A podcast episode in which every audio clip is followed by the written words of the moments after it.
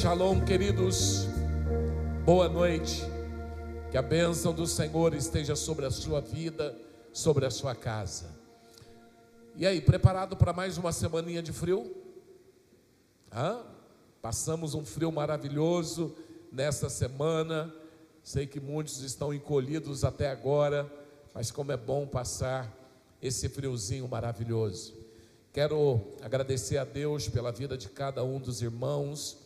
Hoje eu e a apóstola estamos completando 29 anos de casados e quero dizer que foram 29 anos de bênção.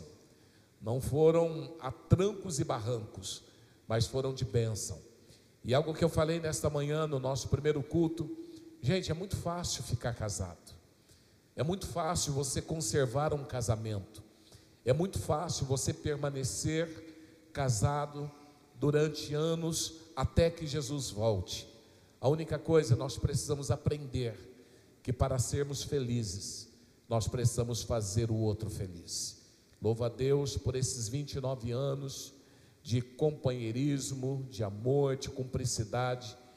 E, e o meu desejo é que cada casamento seja fortalecido na presença do Senhor. Obrigado hoje pela manhã. Nós recebemos uma cesta maravilhosa e agradeço em nome da igreja. Recebemos essa cesta e por isso agradecemos a cada um de vocês. Amém? Eu quero falar nesta noite sobre o tema Os Sete Privilégios do Cristão. Nós vamos ler, queridos Hebreus, capítulo 10, do verso 19 ao 25. Hebreus, capítulo 10, do verso 19 ao verso 25. Tendo, pois, irmãos, intrepidez para entrar no Santo dos Santos pelo sangue de Jesus, pelo novo e vivo caminho que ele nos consagrou pelo véu, isso é, pela sua morte. E tendo grande sacerdote sobre a casa de Deus, aproximemo-nos com sincero coração, com plena certeza de fé, tendo o coração purificado de má consciência e lavado o corpo com água pura. Guardemos firme a confissão da esperança, sem vacilar, pois quem fez a promessa é fiel. Consideremos-nos também uns aos outros, para nos estimularmos ao amor e às boas obras. Não deixemos de congregar-nos como é costume de alguns, antes façamos admoestações, e tanto mais quanto, quanto vedes que o dia se aproxima. Que nesta noite, Pai, essa palavra possa nos levar a refletir sobre todos os privilégios que temos como cristãos. Que essa palavra seja rema na vida e no coração da tua igreja. Pedimos a tua bênção Espírito Santo, traga-nos clareza desta verdade. Ajuda-nos no nome de Jesus. Amém. Quando nós olhamos logo ali no comecinho do capítulo 10 de Hebreus, nós vemos ali que o autor de Hebreus depois dele apresentar a, a superioridade de Cristo sobre os profetas, sobre os anjos, sobre Moisés, sobre Josué, sobre Arão. Agora o autor, ele mostra que Cristo é o sacerdote melhor, que ofereceu um sacrifício melhor num lugar melhor. Quando você pega os primeiros ali versículos de Hebreus, você vai ter esse entendimento. E ali ele colocando Jesus como esse sacerdote que ofereceu esse sacrifício. E aqui nós vemos, queridos, que o autor, o escritor aqui de Hebreus, ele faz aqui algumas aplicações importantes que nós precisamos entender. E aqui ele faz tipo um apelo ao povo de Deus e algumas exortações. Algo que nós precisamos ter consciência, nós precisamos ter entendimento, queridos, que Jesus, depois que Jesus ele vai para a cruz, depois que Jesus então ele morre, ressuscita ao terceiro dia. Nós vemos aqui, queridos, que com o sacrifício de Cristo, nós temos alguns privilégios, privilégios esses que nós precisa, precisamos é, desfrutar, nós precisamos olhar para esses privilégios e nós precisamos trazer para a nossa realidade hoje. Então nós vemos, queridos, aqui algumas, alguns privilégios que Jesus conquistou para nós na cruz do Calvário, e agora nós precisamos entender essa verdade. E aqui então eu quero trazer sete privilégios. primeiro privilégio que o autor aqui de Hebreus está nos trazendo, ele mostra que nós temos acesso irrestrito à presença de Deus. Quando você olha aqui logo no versículo 19, ele fala: Tendo, pois, irmãos, intrepidez para entrar no Santo dos Santos pelo sangue de Jesus. No Antigo Testamento, o sumo sacerdote, uma vez por ano, ele podia entrar no Santo dos Santos. Porém, agora, queridos, por causa do sangue de Jesus, por causa do sacrifício de Jesus, agora nós podemos ter a intrepidez, nós podemos ter a ousadia, a liberdade, a confiança, a coragem de entrarmos na presença de Deus. Nós somos livres para entrar na presença de Deus. Algo que nós precisamos entender que a, a santidade de Deus não nos mantém do lado de fora, porque os nossos pecados em Cristo foram perdoados. Jesus pagou o preço pelos nossos pecados e agora nós temos acesso pela graça ao trono de Deus, ao trono da graça. Algo que nós precisamos entender, queridos, que agora esse caminho nós temos livre acesso à presença do Pai. Há dois domingos atrás nós tivemos um momento aqui muito gostoso. Eu não vou dizer que nós tivemos a visitação do Espírito Santo ou a visitação de Deus, porque Deus não visita, mas Ele habita. Mas ele, nós tivemos aqui um momento de manifestação da presença de Deus tremendo. Mas algo que nós percebemos, queridos, que quando nós entramos no mover, algumas pessoas, elas se mergulham, elas se entregam à presença do Senhor. Mas outras pessoas, elas ficam acanhadas. Elas ficam, parece que com medo de entrar na presença de Deus. Essas pessoas, muitas vezes o diabo tem acusado essas pessoas, colocado na sua mente que você é indigno de entrar na presença do Senhor. Mas algo que nós precisamos entender que pelo sangue de Jesus Cristo nós temos agora livre acesso. E algo que Deus deseja é que nós de fato tenhamos a intrepidez, tenhamos a ousadia, tenhamos a coragem, a liberdade, a confiança de entrar na presença de Deus. Nós precisamos ter o entendimento que a santidade de Deus não me mantém do lado de fora. Não, eu posso me achegar, eu posso entrar na presença de Deus. Nós estávamos adorando dia e noite, a nossa adoração sobe ao trono do Senhor. Dia e noite você tem esta liberdade. Isso você pode gerar na sua casa, você pode gerar aqui em qualquer lugar. Você pode estar no seu carro e você pode dar liberdade ao Senhor de, de, de ministrar no teu espírito para que você entre na presença dEle. E é algo, queridos, que nós, como igreja, precisamos compreender. Todas as religiões, elas tentam levar o homem a Deus, mas a única religião que leva o homem a Deus é aquela que coloca Jesus como aquele que nos leva ao trono da graça.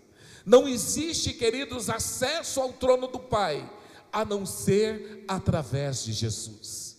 E a partir do momento que nós recebemos Jesus como Senhor, nós temos esta liberdade, nós temos acesso e nós podemos ter esta ousadia, esta liberdade, porque nós temos um acesso irrestrito à presença do Pai. A Bíblia diz em Hebreus 4,16: Assim sendo, aproximemo-nos do trono da graça, com toda confiança, diga confiança, diga mais forte confiança, a fim de recebermos o que? Misericórdia, e encontrarmos graça que nos ajude nos momentos de necessidade. Nos momentos de necessidade, meu irmão, não é se afastar de Deus, não, muito pelo contrário, é se achegar a Deus. Porque quando nós fazemos isso, nós encontramos graça. E é por isso que o autor está dizendo: olha, nós precisamos nos aproximar desse trono da graça, mas fazer isso com confiança. Queridos, eu quero que você abra a sua visão e o seu entendimento espiritual para entender que nós estamos vivendo uma nova dimensão espiritual neste lugar. Você não precisa, ah, como foi o culto hoje? Ah, o culto foi bom. Não, o culto não foi bom. Não, o culto sempre será maravilhoso, porque nós temos essa liberdade. O Espírito Santo, ele se manifesta de uma forma grandiosa. Mas nós precisamos ter esta liberdade, confiança de nos achegarmos ao trono da graça, para recebermos o que? Misericórdia. É isso que nós precisamos, queridos. Nós precisamos a cada dia nos aproximarmos do Senhor, a cada dia nos, nos achegarmos a Ele, reconhecendo e entendendo que o nosso acesso é irrestrito. Diga, eu tenho a liberdade de me achegar ao trono da graça. Segundo privilégio, nós temos o um novo e vivo caminho para Deus. Quando você olha aqui para o verso 20, pelo novo e vivo caminho que ele nos consagrou pelo véu, isso é, pela sua carne. No Antigo Testamento, esse caminho ele estava fechado. Esse caminho ele estava cercado pelo véu. Mas agora em Cristo, depois que Jesus, ele foi para a cruz, ele rasgou o véu que nos separava, ele separou, ele rasgou esse véu de alto a baixo. E agora nós temos esse novo e vivo caminho. O caminho que nos, nos leva à presença do Pai, o caminho que nos leva a Deus. E quando falamos, queridos, desse caminho, não é um ritual, não é uma cerimônia, não é uma liturgia, não. O que, que é isso? Isto é através de Jesus. Ah, se eu ficar repetindo, ah, se eu ficar, se eu fizer tal coisa, eu chego até o, a esse novo e vivo caminho, não. Eu me achego a esse caminho através de Jesus. Esse caminho já está aberto, está preparado para nós. O sacrifício de Jesus fez com que esse, esse acesso, esse caminho agora fosse aberto, e nós, como igreja, temos a liberdade de entrar por esse novo e vivo caminho que nos leva à presença do Pai. Isso quer dizer, queridos, que nós precisamos ter alguns entendimentos, porque nós estamos prestes a viver o maior avivamento que esta terra já viveu. Estamos prestes a viver um, um, novo momento nesta nação e nas nações, um grande avivamento, e nós estamos preparando a igreja para esse novo tempo, para esse, esse, esta visão, esse entendimento sobre esse caminho que se abriu através de Jesus. O terceiro privilégio que nós, como cristãos, temos, nós temos Cristo como nosso grande e sumo sacerdote. Quando você olha o verso 21, e tendo, tendo o grande sacerdote sobre a casa de Deus. Primeiro entendimento, agora eu tenho um acesso restrito na presença de Deus. Segundo entendimento, existe um novo e vivo, vivo caminho que se abriu para a presença do Pai. E tudo isso foi através de Jesus. Terceiro entendimento, agora eu preciso entender que eu tenho Cristo como grande e sumo sacerdote. Quando nós olhamos, queridos, os sacerdotes do sistema judaico eram homens falhos, homens que apresentavam sacrifícios imperfeitos, que não podiam remover pecados, e quando você começa a ler Romanos capítulo 10, o autor está dizendo justamente isso. Mas quando nós agora olhamos para Cristo, Cristo, ele é o sacerdote perfeito, que ofereceu o sacrifício perfeito para remover para sempre os nossos pecados. É por isso que agora eu tenho livre acesso, porque o sacrifício foi aceito. Porque agora ele é o sacerdote que apresentou o verdadeiro sacrifício diante do Pai, e agora eu tenho a liberdade de entrar na presença do Pai. Jesus, Ele é o grande sacerdote na casa de Deus. No Antigo Testamento, o sumo sacerdote, ele podia entrar uma vez por ano, rapidinho, no Santo do Santo e logo saía. Mas quando Jesus então agora vai para a cruz, ele abriu um caminho. E esse caminho que ele abriu, ele me deu liberdade a todos nós, a todo cristão, de todos os dias, toda hora, entrar na presença do Pai, dia e noite, levar adoração, que a adoração suba até o trono do Pai. E sabe o que nós precisamos fazer, queridos? Começar a construir esse relacionamento na nossa casa. Fazer da nossa casa um lugar onde 24 horas por dia, todos os dias, dia e noite, eu estou adorando o Pai. Quando eu chego na igreja, ter a liberdade de adorá-lo e sentir a presença dEle. O caminho está aberto. Este é o novo vivo e vivo caminho. O sacrifício foi aceito. Quem fez o sacrifício não foi um homem, mas foi o próprio Cristo que nos dá esta liberdade. Esse entendimento tem que nos levar a viver uma vida diferente. Quarto privilégio, nós temos a ousadia para entrar na presença de Deus. O verso 22, aproximemo-nos com sincero coração em plena certeza de fé, tendo o coração purificado de má consciência e lavado o corpo com água pura. Agora, queridos, nós não precisamos mais ter medo de entrar na presença de Deus. Não precisamos ter medo, mas nós precisamos entrar na presença de Deus com fé, com certeza, certeza que Ele me ouve, certeza dessa liberdade. Eu quero que você comece a se preparar para algo que Deus vai começar a fazer neste lugar. Quando você começar a entrar na presença de Deus, não é aquela oração de um Deus distante, não é aquela oração mecânica, mas é começar a entrar na presença de Deus, é começar a entrar com plena certeza de fé, sabendo, reconhecendo que a nossa consciência foi purificada o nosso corpo foi lavado, os nossos pecados foram perdoados, nele fomos santificados. Meu irmão, começa, o diabo muitas vezes ele tenta mostrar que não, você é indigno de estar na presença de Deus, mas nele você foi santificado. Todos nós um dia estaremos na presença do Senhor.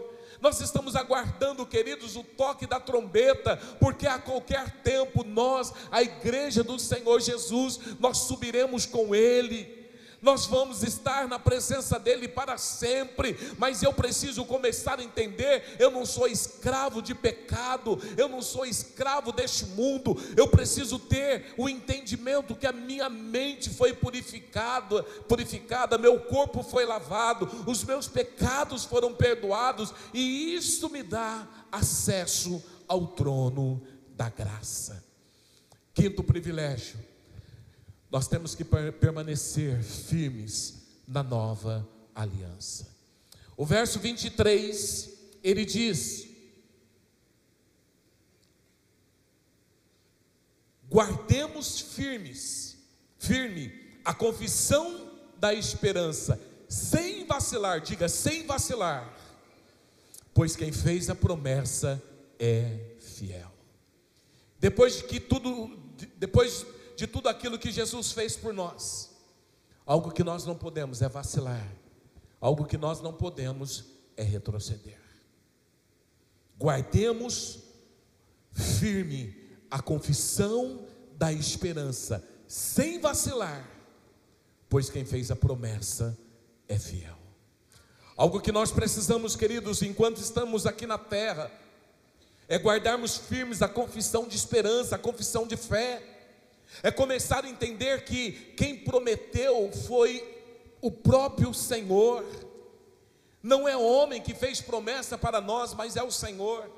E nós precisamos, queridos, começar a, a, a, a, confiar, guardar firme, esconder essa certeza, esta convicção, esta confiança no nosso espírito. Tem pessoas interessantes, queridos, eles recebem um diagnóstico médico, E aí ele fica que nem papagaio repetindo aquilo que a palavra de Deus diz, mas é da boca para fora. Lá dentro está amedrontado, lá dentro está derrotado, lá dentro está destruído. Meu irmão, entenda algo. Guardar a confissão, guardar firme a confissão da esperança.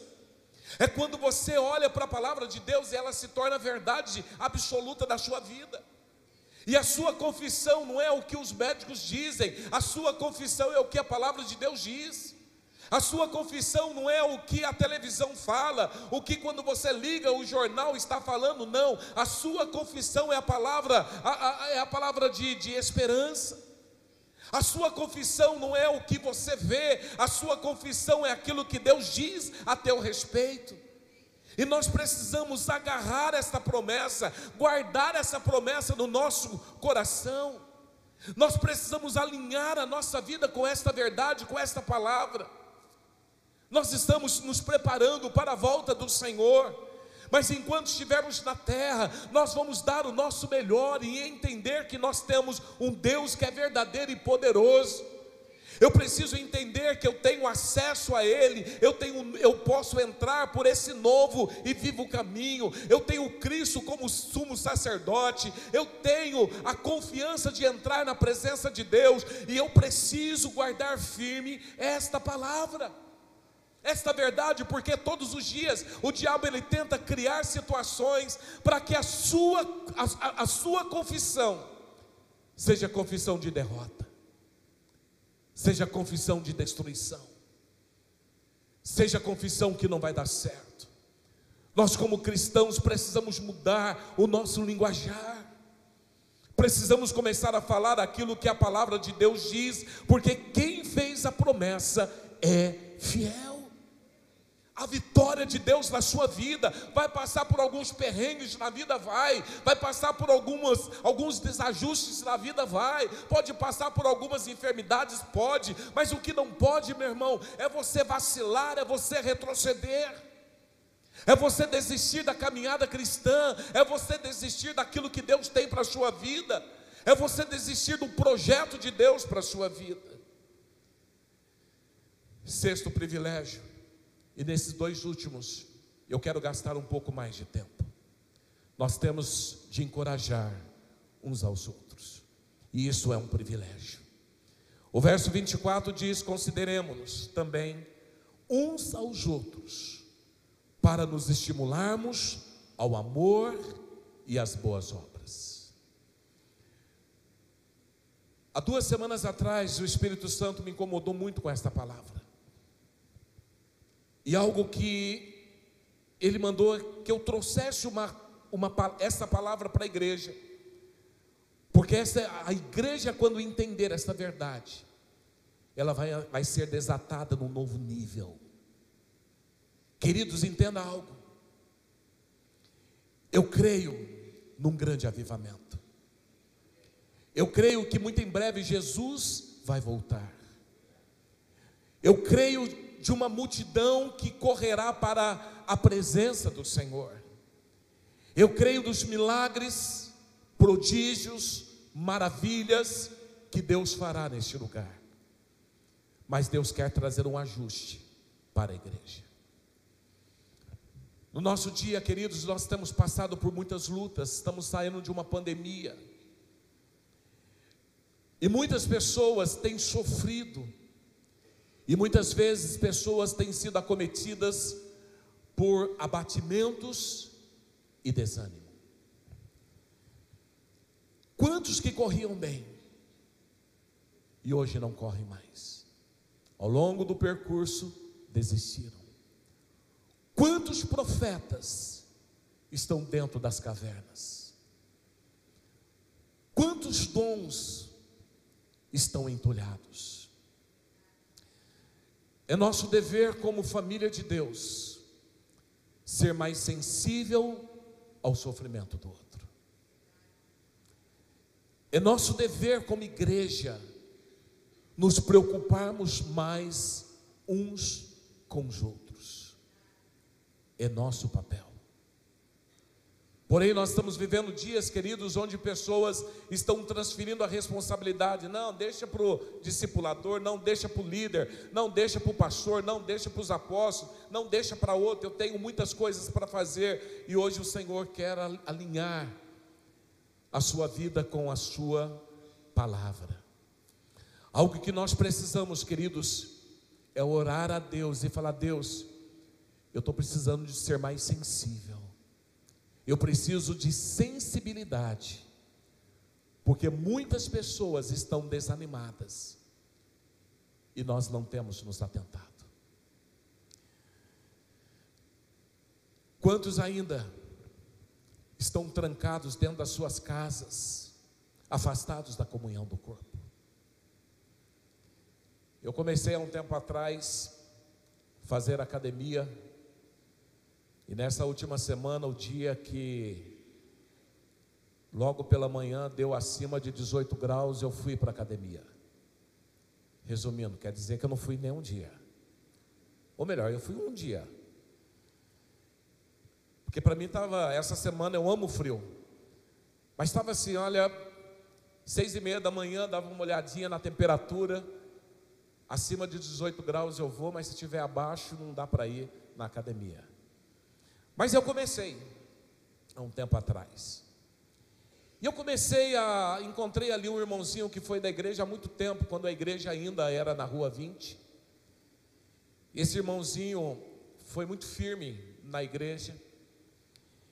E um dia eu estava lá na, na, bicicleta, eu amo ficar lá na bicicletinha, principalmente quando eu não estou com vontade de fazer exercício.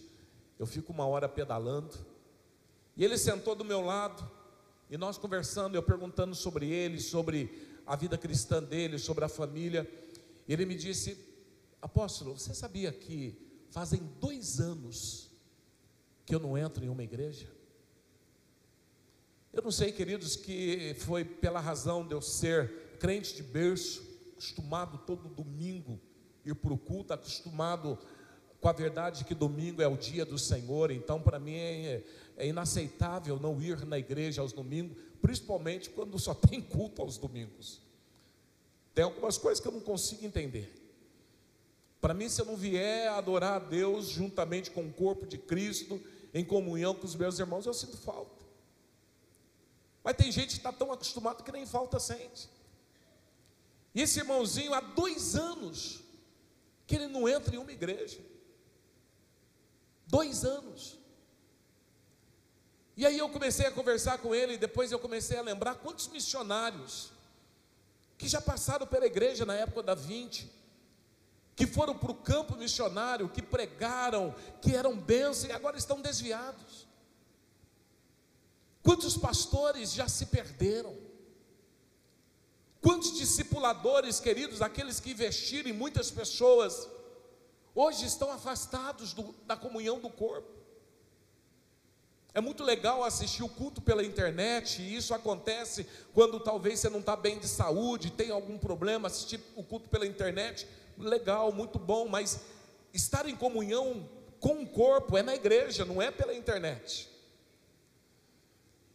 E aí eu comecei a lembrar desses irmãos que estão trancados dentro de casa com depressão. Pessoas que um dia pregaram, assumiram um púlpito, discipuladores, pessoas que se perderam. E algo que Deus quer que a igreja tenha é sensibilidade para entender a dor do outro. Uma pessoa que se afasta da comunhão do corpo é porque essa pessoa está desanimada. É porque essa pessoa, o diabo conseguiu trazer desânimo e por essa razão, se afastou do convívio do corpo. E a pergunta é: qual foi a resposta da igreja em relação a isso? Qual é a atitude que a igreja tomou em, em, em, relação a isso? O que a igreja fez? Talvez hoje você pode olhar aqui algumas pessoas que não vieram, ou algumas pessoas que estão se distanciando, ou algumas pessoas que estão se perdendo, algumas pessoas que perderam o ânimo de participar do culto. E a pergunta é: o que nós estamos fazendo? Talvez alguém que se perdeu, alguém que o semblante mudou, alguém que sorria muito. Alguém que você olhava, estava sempre de boa, sempre de pé, sempre com palavras de incentivo, e talvez essa pessoa agora está depressiva. Ela entrou num quadro agora totalmente de desânimo. E a nossa responsabilidade como igreja, queridos, não é cobrar, mas é encorajar. E o Espírito Santo, ele me incomodou muito há duas semanas atrás, dizendo: a igreja precisa ter sensibilidade, e ela precisa orar por sensibilidade. É falar, Senhor, eu quero ser mais sensível à dor do outro. Porque quantas vezes, queridos, nós estamos muito preocupados com a nossa própria vida, mergulhado nos nossos próprios problemas, e parece que quando mais nós mergulhamos, maiores eles se tornam. E isso nada mais é do que o diabo te cansando para que você não seja, não esteja sensível à situação do seu irmão. E aí o diabo ele começa a nos colocar em situações embaraçadas, para que não consigamos sair dessas situações e possamos fechar os olhos para a dor do nosso irmão. E por esse motivo, queridos, nós precisamos começar a orar, Senhor, eu quero ser sensível à dor do meu irmão. Eu quero ser sensível à dor desse irmão que não está vindo no culto. É todo mundo começar a olhar, é se preocupar com o outro, é começar a encorajar um ao outro. É isso que nós precisamos. Talvez pessoas que ministraram sobre você um dia, alguém que um dia foi bênção na sua vida, corria bem, hoje não corre mais, e você precisa ser sensível a essa pessoa. Eu tenho certeza, se eu der a oportunidade para alguns aqui perguntar quem foi, quem foi o seu discipulador, talvez nem mais com o Senhor está, talvez se perdeu, e a, a insensibilidade fez com que nós não fizéssemos nada. Nós temos um lema: igreja não é lugar para frequentar, mas é uma família para pertencer. Mas só seremos família quando nos tornarmos sensíveis à dor do nosso irmão. Estamos no trimestre, queridos, andando em amor. O amor é muito mais do que palavras, é ação, é comportamento, é atitude. E nós precisamos, queridos, começar a abrir a nossa nosso entendimento. Todos necessitam de encorajamento. Todos precisam ser encorajados. E é por isso que o autor aqui aos Hebreus ele diz: considerando-nos também uns aos outros. E quando ele fala que esta palavra considerar, significa considerar algo minuciosamente, pensar em algo de cabo a rabo, pensar muito sobre algo, ponderar profundamente sobre algo. Aqui esse pensamento não é algo superficial, momentâneo, não quando ele fala aqui considerando-nos uns aos outros, ele está dizendo que nós precisamos nos preocupar mais uns com os outros. Nós precisamos dar ter mais atenção uns pelos outros. Nós precisamos cuidar mais um dos outros. Nós precisamos estar atentos ao, ao outro. Perceber quando o irmão deixar de vir à igreja, é você ligar para ele, não, não é você chegar e falar assim, meu irmão, e aí, por que você faltou do culto? Não, é você ligar e falar, meu irmão, senti tua falta, você precisa de ajuda. Queridos, nós fazemos parte do corpo, e juntos somos mais fortes, e eu quero te ajudar, eu quero ser um com você. O que, que é isso? É encorajar. E o autor de Hebreus está nos ensinando isso, considerando-nos também uns aos outros para nos estimularmos. É isso que nós precisamos começar a fazer, se realmente, queridos, nós nos preocupamos com aquele que está ao nosso redor, nós devemos perceber quando esse irmão está com problema, estar atento, se o irmão está vindo, se está fazendo parte da comunhão do corpo ou não, se o semblante desse irmão mudou ou não se esse irmão continua com o mesmo vigor, com a mesma pegada ou não, é uma responsabilidade nossa. E quando eu falo nossa, é do corpo. Não é responsabilidade, não, isso aí é coisa do ministério pastoral. Não, é todo mundo. É todo mundo, aqueles que estão ao teu redor, é você começar a se preocupar mais com essa pessoa, ser um com ele. A igreja, queridos, foi projetada por Deus para ser uma família espiritual. A igreja foi projetada para amar verdadeiramente, para se preocupar um com os outros, senão não é igreja, é clube.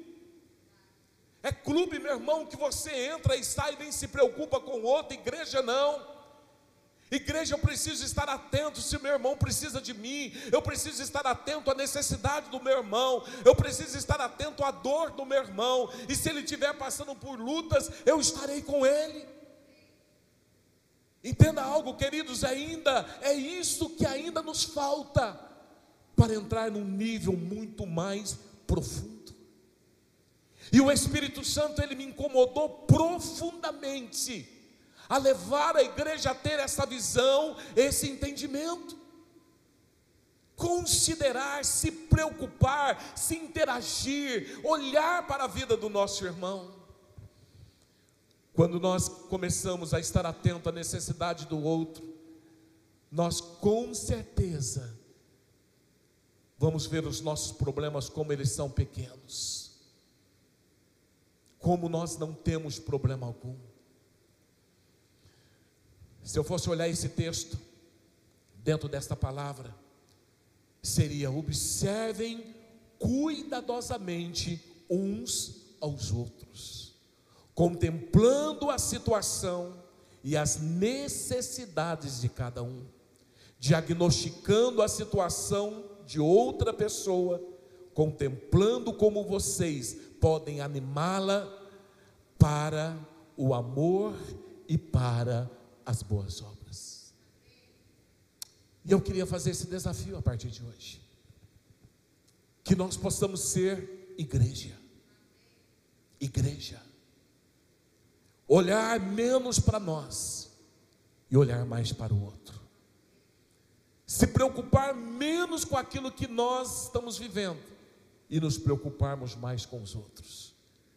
Porque quando nós estivermos fazendo isso, queridos, nós vamos viver um tempo de avivamento sobrenatural.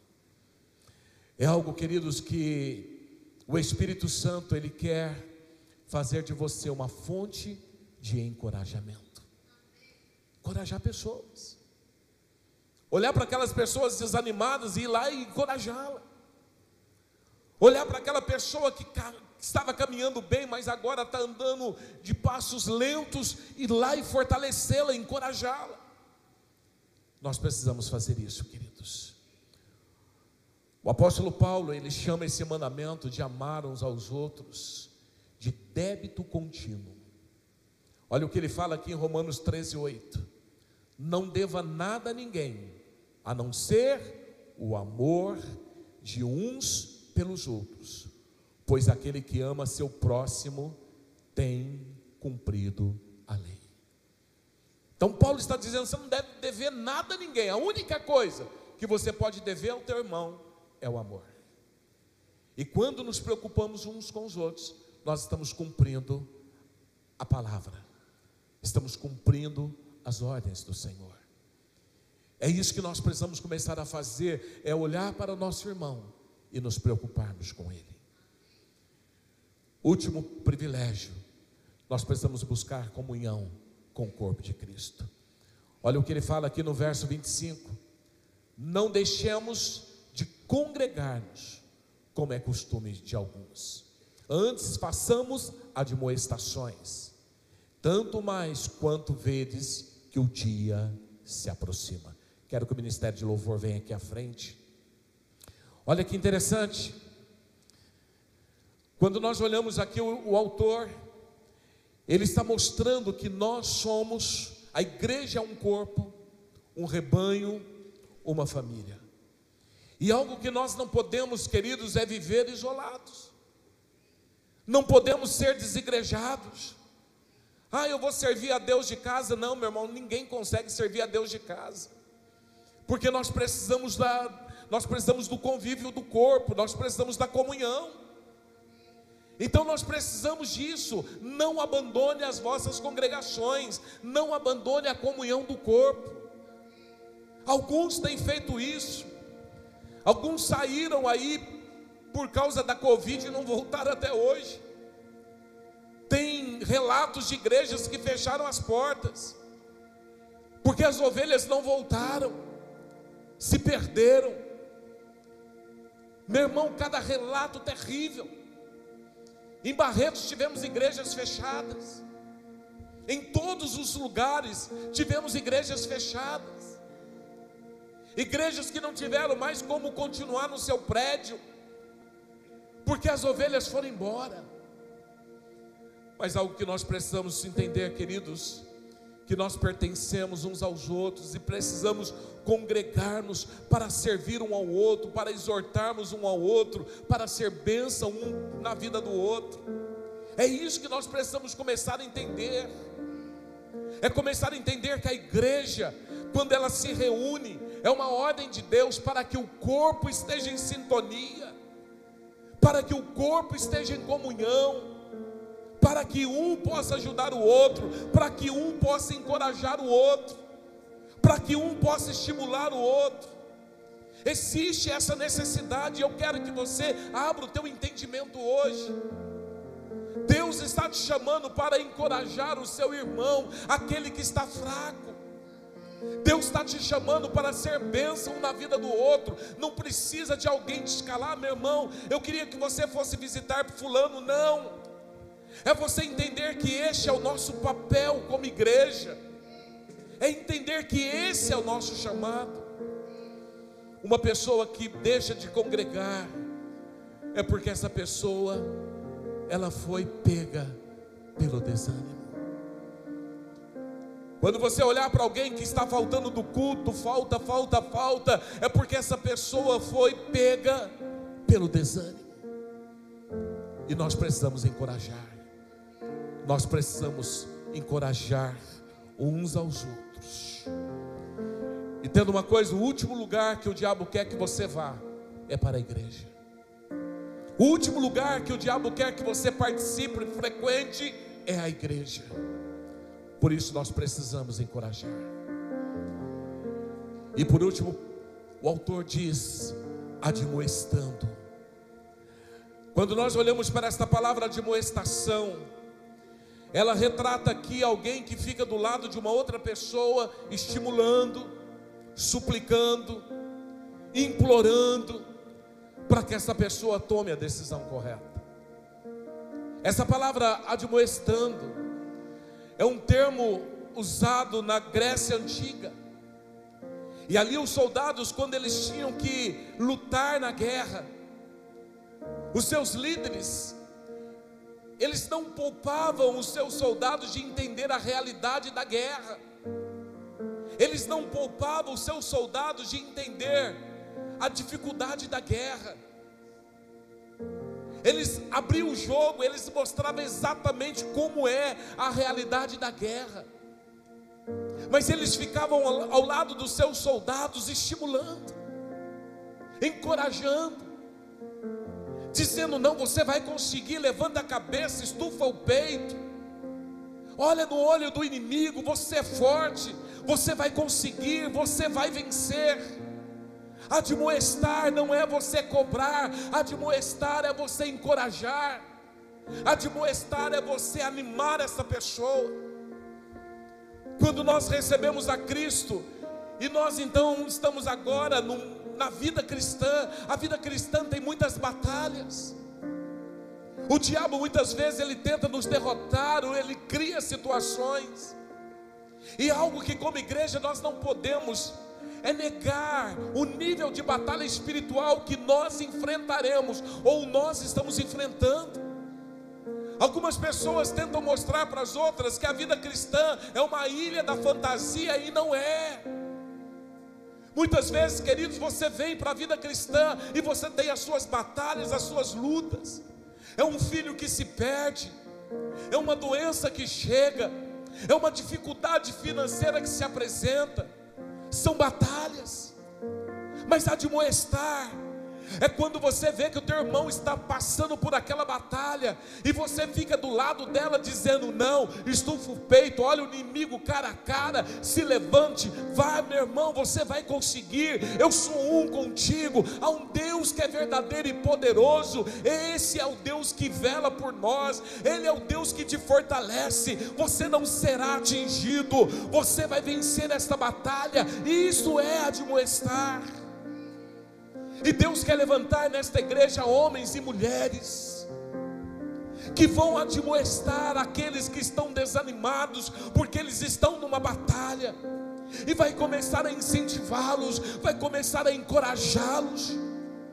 Porque talvez ele recebeu um diagnóstico médico ruim, ao invés de dizer, não, agora está tudo acabado, não, você vai olhar para ele e você vai falar o que a Bíblia diz, você vai encorajar esse irmão. Talvez, meu irmão, teu, esse irmão está passando por uma crise financeira. Vá, você precisa admoestá-lo, você precisa encorajá-lo a enfrentar essa batalha. Logo essa crise financeira vai passar. Continue sendo fiel a Deus, porque você vai ter colheitas poderosas. É o papel da igreja. É o papel da igreja olhar para aquele irmão que corria bem, hoje não corre mais, é ajudá-lo, é motivá-lo, é encorajá-lo, é pegá-lo no braço, é caminhar com ele e dizer, irmão, somos um em Cristo Jesus. Isso é um privilégio, queridos. E hoje Deus está dando essa responsabilidade para a igreja. Diga para mim. Diga bem forte para mim. Mais forte para mim. Ah, mas não é o ministério pastoral, não. O ministério pastoral tem a sua missão, mas agora é o corpo que vai se mover, porque somos igreja. Nenhum soldado vai ficar para trás, nenhum soldado vai desistir desta caminhada, nenhum soldado vai abandonar o posto, porque, como igreja, como família, nós vamos nos comprometer a buscar aqueles que se perderam e aqueles que estão desanimando. Fica de pé, meu irmão. O Espírito Santo, Ele quer abrir a sua visão hoje, para que você entenda isso.